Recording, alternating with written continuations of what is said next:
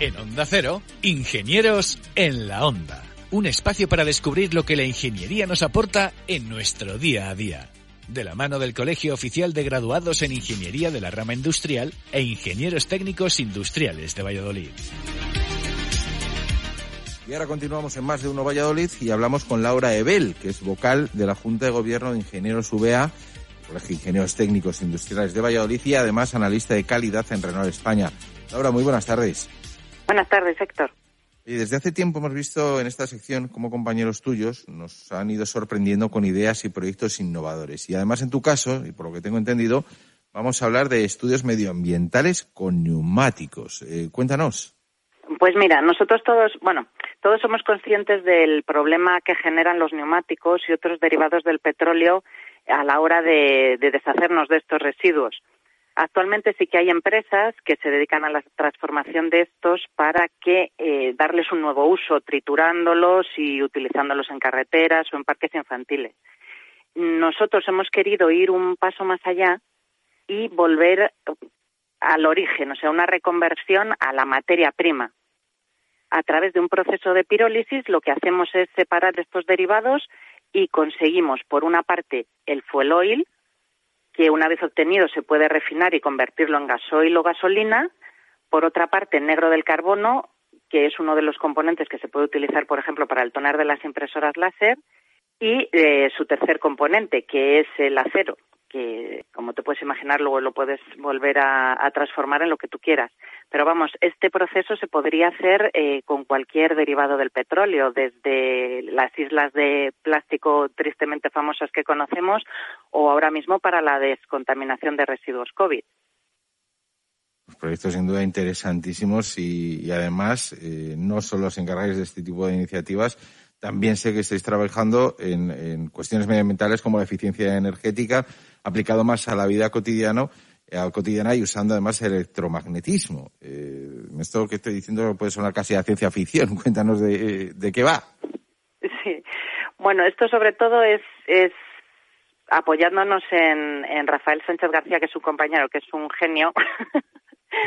Directamente, sí, directamente y siempre está innovando. Ahora está con, bueno, eh, con todo lo del electromagnetismo, que ahora es súper famoso por lo del Hyperloop, que parece que por fin vamos a tener mm, trenes futuristas. Pero bueno, nosotros en este caso lo que hemos eh, hecho es adaptarlo, esas mismas eh, leyes del electromagnetismo, desde la ley de las corrientes de Foucault, que es lo que hace que le eviten los trenes, pero si en vez de utilizar un superconductor utilizamos los conductores mm, de andar por casa, pues lo que tenemos es eh, lo que nadie quiere, que son las pérdidas por calor.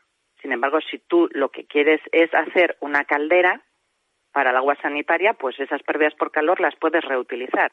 ¿Qué tenemos? Una caldera normal que la podemos enchufar a la red y luego de esa electricidad que obtenemos, aplicando la ley de inducción de Faraday, podemos obtener una fuerza electromotriz con un flujo magnético, un campo magnético variable. Y aparte tenemos el producto no deseado en la gran mayoría de los casos, que son esas pérdidas por calor, esas corrientes de Foucault, que también las podemos aprovechar en nuestro caso. Entonces tenemos eh, tres tipos de, de, energía que aprovechamos, la corriente eléctrica, la fuerza electromotriz y las pérdidas por calor. Y así aumentamos bastante lo que es la eficiencia energética de una caldera. Eh, además de todo esto, eh, y por si fuera poco el trabajo que realizas, eh, te embarcas en el proyecto de entrar en Ingenieros VA como vocal de la Junta de Gobierno. ¿A qué retos os enfrentáis actualmente?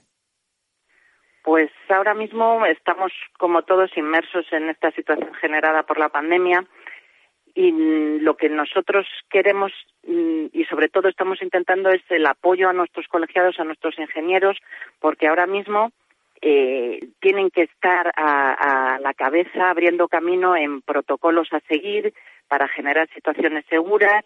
Eh, todos vemos en, las noticias eh, nuevos nuevos inventos para limpiar, filtrar el aire, limpiezas a través de ultravioletas, creando centros de salud móviles, ambulancias que se desinfectan en pocos minutos, todo eso, mm, para poder dedicarte a eso necesitas un entorno seguro.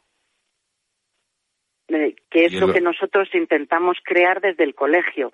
No podemos dejar nadie atrás en una situación de crisis como la que estamos viviendo. Es crisis, pero también es una oportunidad en la que nosotros nos podemos desarrollar. Entonces, mm, es un arma de doble filo.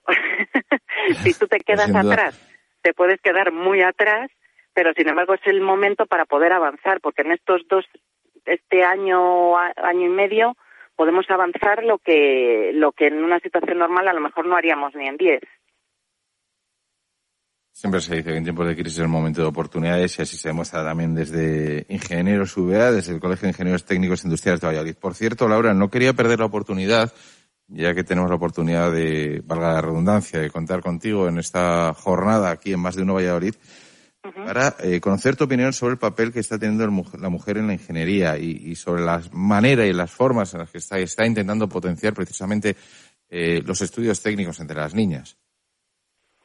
Pues a mí me parece realmente que las cosas ya no son los que estén cambiando, es que realmente han cambiado. Yo me acuerdo cuando empecé, pues claro, entrabas en la oficina y eras la única chica.